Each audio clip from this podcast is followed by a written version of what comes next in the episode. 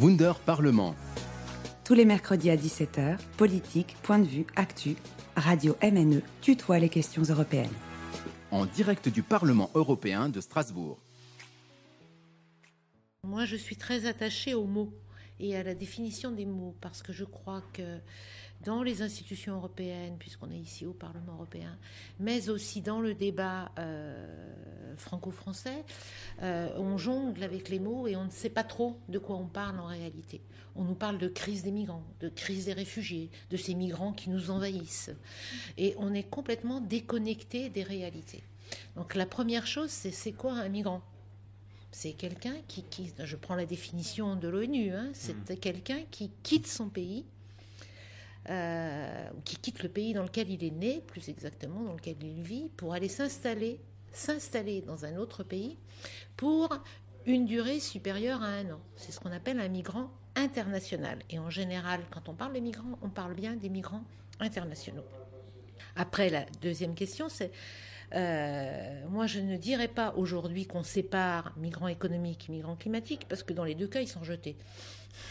Hein, euh, on sépare les bons migrants, qui seront les réfugiés à qui on donne le droit d'asile, et les mauvais migrants qui seraient des migrants économiques. Comme ça a été euh, à juste titre souligné dans le reportage, les frontières sont très poreuses entre les, les uns et les autres.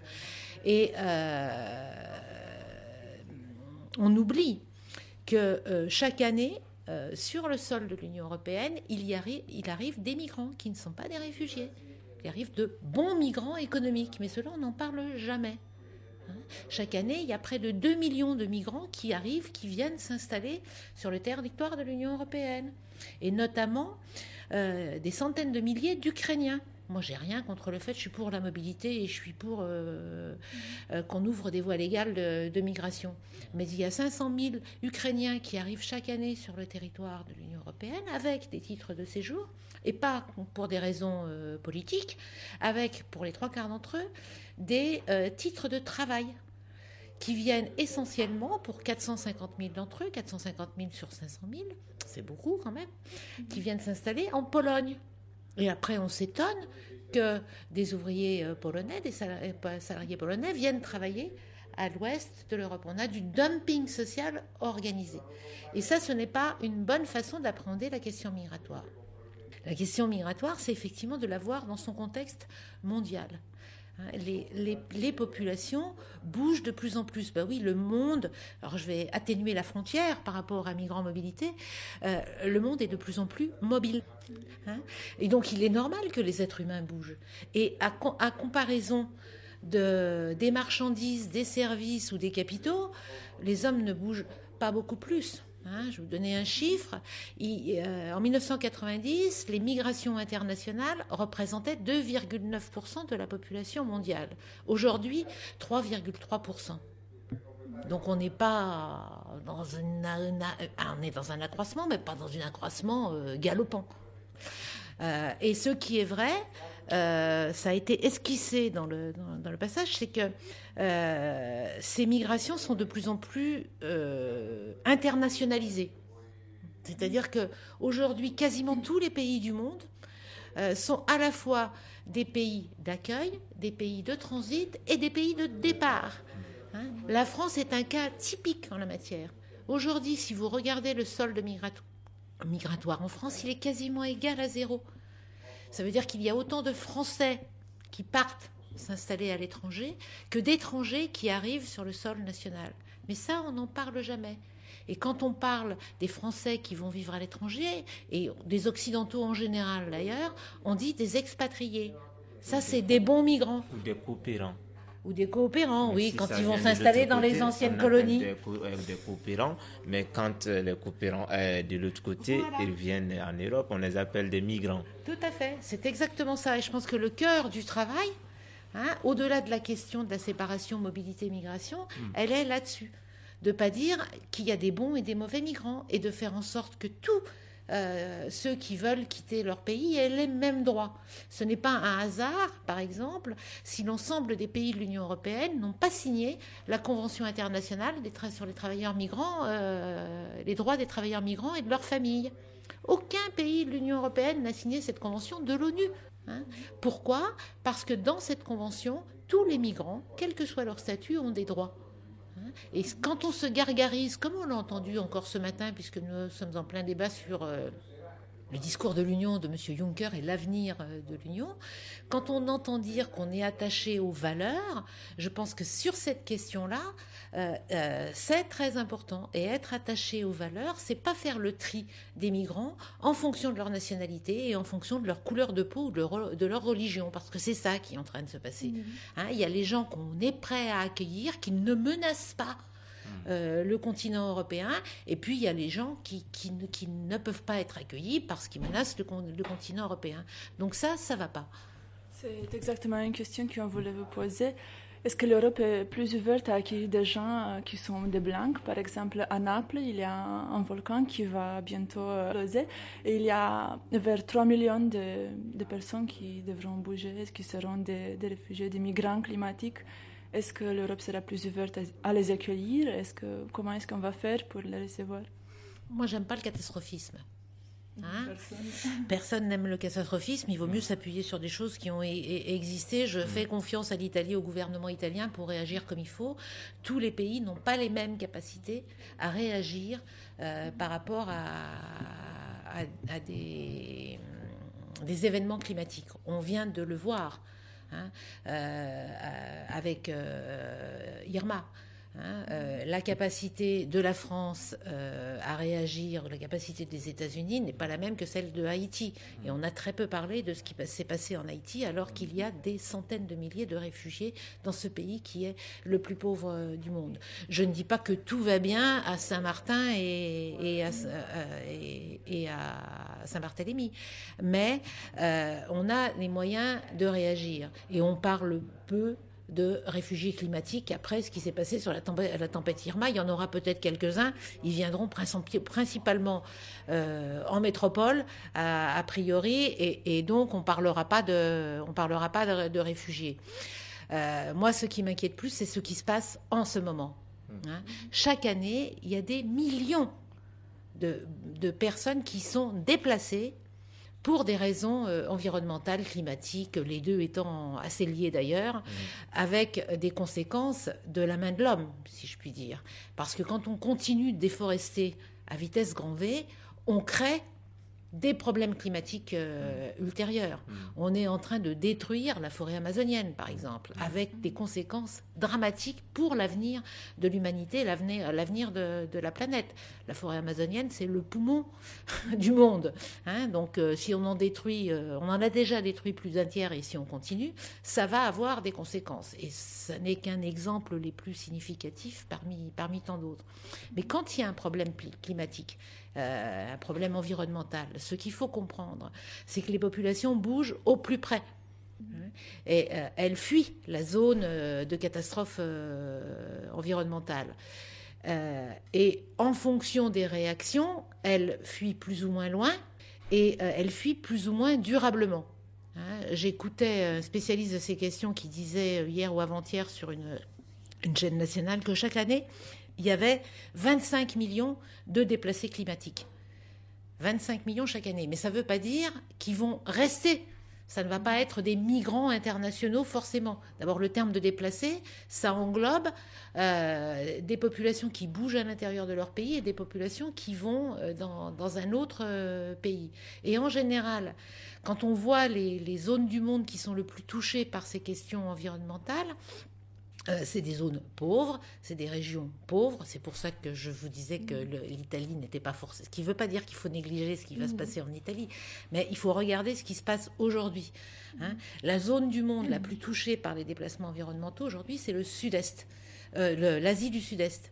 On n'a pas parlé des inondations terribles qui ont eu lieu tout l'été en Asie du Sud-Est, c'est qui ont fait des milliers de déplacés environnementaux. On s'est focalisé sur ce qui se passait euh, dans, les Antilles, françaises euh, et euh, aux États-Unis, un petit peu au Mexique. Donc il faut avoir une vision globale de ces, questions-là et il faut éviter de faire peur euh, aux uns et aux autres. C'est les pays les plus pauvres qui sont le plus confrontés à cette question et donc c'est les populations les plus pauvres. Et ces populations-là, elles n'ont pas les moyens de venir nous envahir en Europe. Excusez-moi de le dire comme ça. Ces populations-là, elles restent au plus près. Hein, et elles n'ont elles ont pas le choix de bouger. Et elles reviennent aussi vite qu'elles peuvent, si c'est possible, dans la zone où, euh, où elles habitaient avant. C'est pour ça que c'est beaucoup des déplacés et que ça ne crée pas des migrations internationales. Donc il faut faire très attention sur ces, sur ces, ces concepts et éviter, il y a déjà cette peur moi, ma hantise, c'est de lutter contre les peurs et les fantasmes. Donc, on ne nourrit pas les peurs et les fantasmes, on essaye d'amener un peu de rationalité dans ce débat, il y en a bien besoin. Est-ce que vous pensez que des fois les médias manipulent l'opinion publique sur les migrants, sur quoi c'est un immigrant, un réfugié? Ils vont voler euh, les places de travail qui sont euh, dans l'Europe, des Européens, ils vont veulent faire du mal. Avant de, avant de mettre en cause les médias, je mettrai en cause les gouvernements, moi parce que ceux qui manipulent le plus les opinions publiques en ce moment sur ces questions, c'est les gouvernements. On l'a encore entendu ce matin dans l'hémicycle ou hier après-midi sur le débat sur les, sur migrations. Quand j'entends M. Manfred Weber, qui est le président du groupe PPE, euh, par, euh, pointer du doigt et tout, tout mélanger, terrorisme, migration, et pointer du doigt que ceux qui ont fait des attentats terroristes en France étaient des musulmans euh, et qu'il faut protéger la civilisation européenne, c'est ce qu'il dit, hein, quasiment dans les mêmes je me dis, mais euh, quel monde voulons-nous? Quel monde voulons-nous? Hein il faut arrêter de manipuler cette islamophobie galopante. Hein, et dès que quelqu'un, parce que si c'est ce qu'il a dit, s'appelle Mohamed, euh, considérer que c'est un musulman et que c'est quelqu'un de dangereux. Hein, on, crée les conditions même de, violence entre, entre les populations. Moi, c'est pas cette Europe-là euh, que, j'ai envie de vivre. Et les médias, ils, ont souvent du mal à appréhender l'ensemble de la question. Ils sont, ils sont très souvent sur euh, euh, le, jour le jour, euh, l'événement, et ils remettent peu, les choses dans leur contexte. Donc la question, donc le travail que vous faites est intéressant de ce point de vue parce qu'il faut remettre les choses dans leur contexte et repositionner les choses pour éviter justement les manipulations de l'opinion publique. Et j'aime pas les généralités, donc les médias des médias, oui, manipulent l'opinion, euh, d'autres font leur travail euh, ou essayent de, euh, le faire, mais beaucoup, parce qu'on est contraint par, le temps, l'actualité, et c'est pour ça que j'insistais sur la manipulation par les gouvernements, ils, écoutent ce que disent ceux qui nous gouvernent et ils transposent ce que disent ceux qui nous, gouvernent, sans remettre les choses dans, leur contexte. Et je crois que ça, c'est très, important. La question fondamentale pour moi, c'est euh, euh, de se pencher sur la question des droits de tous les migrants. Les, les, gens du Nord, les Européens, eux, ils ont le droit de migrer comme ils veulent en réalité. Hmm. Hein. Euh, donc on est mal placé pour donner des leçons aux autres en leur disant ah ben non vous vous n'avez pas le droit de fuir pour des, des raisons économiques. Euh, je suis très intéressée par la campagne, je ne sais pas si vous avez vu, qui est en cours sur, autour de l'article 13 de la mhm. Déclaration euh, universelle des, droits de l'homme. Parce que la, Déclaration universelle des droits de l'homme, l'article 13, dit le droit de quitter son pays. Mhm. Mais il ne dit pas le droit euh, d'arriver dans un autre. Donc c'est un article qui est, qui est bancal.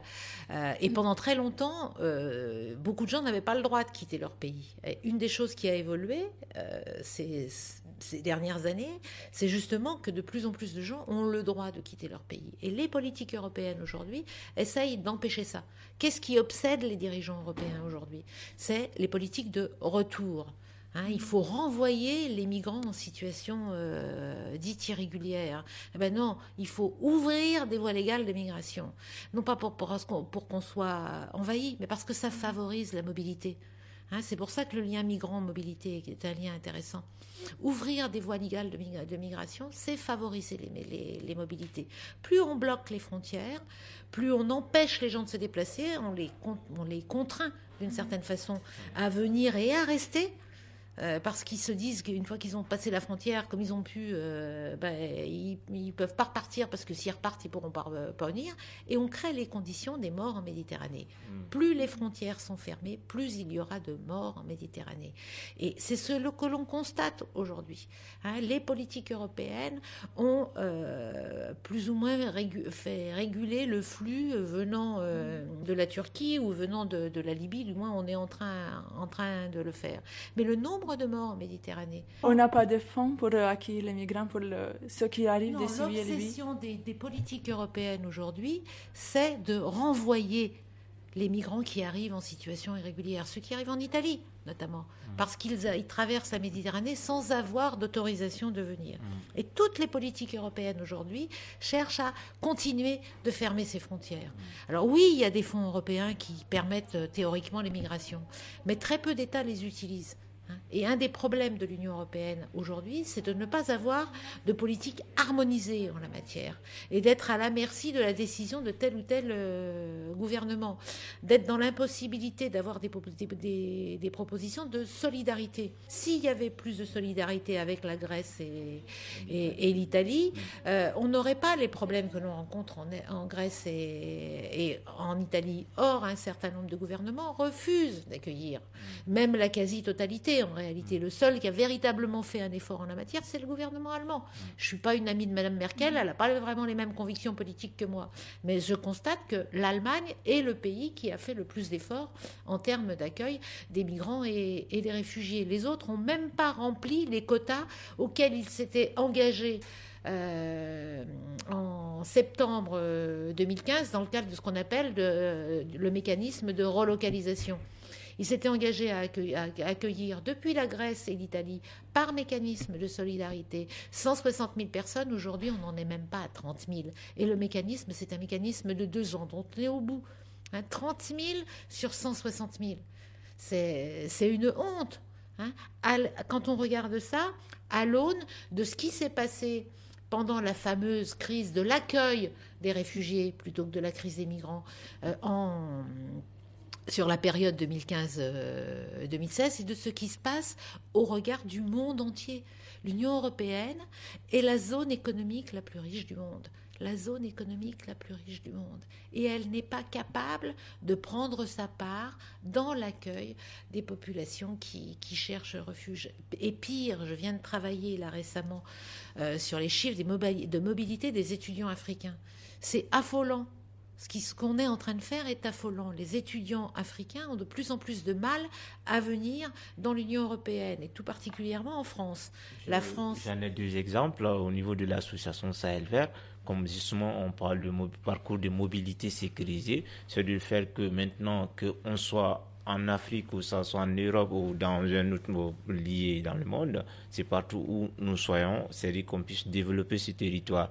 On voulait, dans, moi euh, personnellement, je suis venu dans ce cadre-là et tout justement pour travailler euh, sur ces mobilités-là, on souhaitait venir deux étudiants qui ont une licence au Mali pour venir en France avec toutes les garanties et hébergement, déplacement, prise en charge et avec tout ça, deux fois, nous sommes rendus, euh, voilà, le, visa a été rejeté, mhm. refusé. Mais on s'est posé la question, ben, les gens qui veulent venir régulièrement, on ferme la porte, mais est-ce que cette politique n'est pas à les pousser à prendre la mer? Pour moi, c'est exactement ça. Hein. c'est quand je dis ouvrir des voies légales, favoriser la mobilité, euh, c'est justement pour éviter ça. C'est le seul moyen pour éviter les, morts en mer. On n'empêche pas les gens de migrer. Ça, c'est du fantasme à l'état pur. Le vrai fantasme, il est là. Les gens, ils prendront de plus en plus de risques. Si on ferme les portes, les gens prendront de plus en plus de risques.